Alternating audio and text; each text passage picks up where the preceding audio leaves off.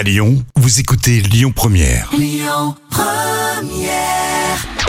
3 minutes pour mon auto avec l'Automobile Club Association. Bonjour à toutes, bonjour à tous. Merci d'être avec nous sur Lyon Première avec euh, Yves Cara, le porte-parole de l'Automobile Club Association. Votre rendez-vous pour euh, l'automobile, mais également pour la mobilité. Et un sujet qui est particulièrement d'actualité, c'est la ZFE, la zone à faible émission. Dites-nous tout, mon cher Yves. Ça pique. Bonjour Christian, bonjour Lyon. Oui, ça pique un petit peu. Écoutez bien parce que les ZFE, c'est une bombe même pas retardement parce que c'est pour demain. Le 26 septembre, les élus métropolitains donc à Lyon ont voté en majorité pour l'élargissement de la zone à faible émission ZFE, rappelez-vous de ces trois lettres. Les véhicules classés critère 2 classés critère 2, retenez bien ce chiffre, sont exclus du centre de Lyon à partir de 2026. Et c'est même plus que Lyon, c'est Lyon, Caluire et les secteurs de Villeurbanne, Bron et Vénissieux situés à l'intérieur du périphérique. Ouais, Quand on a dit ça, maintenant je vais vous parler du parc des véhicules particuliers en Auvergne-Rhône-Alpes au 1er janvier 2021. D'accord? On va faire le parallèle. Critère 2, d'accord? Rappelez bien vous. hein. Donc euh, il y avait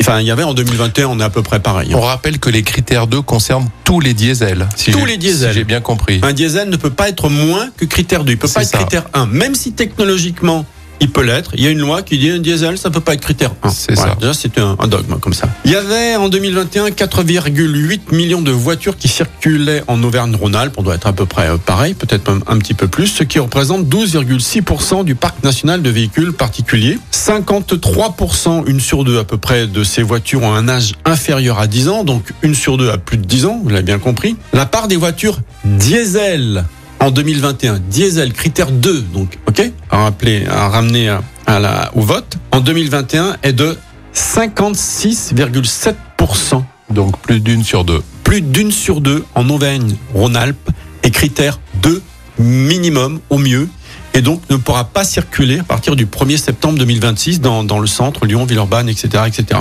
Ok, 2026, il y en aura un petit peu moins. Allez, on est optimiste, 40%. Donc 4 voitures sur 10 ne pourra pas en Auvergne-Rhône-Alpes, ne pourra pas rentrer dans Lyon et dans Grenoble et peut-être dans d'autres villes.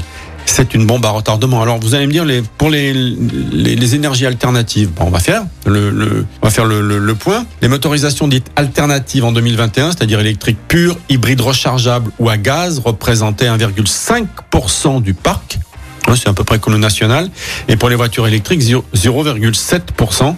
Et les critères 0E, si vous voulez 0, 1 ou 2, c'est 63% du parc automobile régional. Donc voilà un petit peu la situation en Auvergne-Rhône-Alpes. Alors bien sûr, il y a de plus en plus que de critères 1, de moins en moins de critères 2, de moins en moins de critères 3, etc. Les 4, 5, et tant mieux, c'est naturel. Il y a un rajeunissement du parc, même si elle coûte cher, on va vers un critère 1. Mais on en est très très loin encore, parce qu'on garde sa voiture de plus, long, de plus en plus longtemps, parce que ça coûte de plus en plus cher, en entretien, elles ont 15 voire 20 ans. Donc voilà, la situation en 2026, ce sera que les diesels ne pourront plus rentrer dans Lyon, centre, etc.